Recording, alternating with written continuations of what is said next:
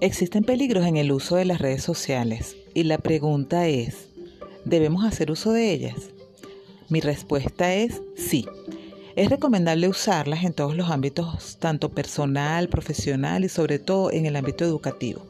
Lo importante es tomar las previsiones necesarias para evitar vulnerabilidades y de esta manera quedar expuesto a distintos tipos de hackers que buscan interferir de forma inapropiada en la información que uno ha registrado.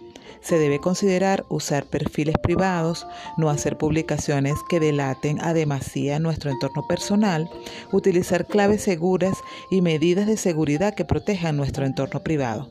Definitivamente, las redes sociales juegan un papel importante en la comunicación actual y son imprescindibles para manejar información y contenido.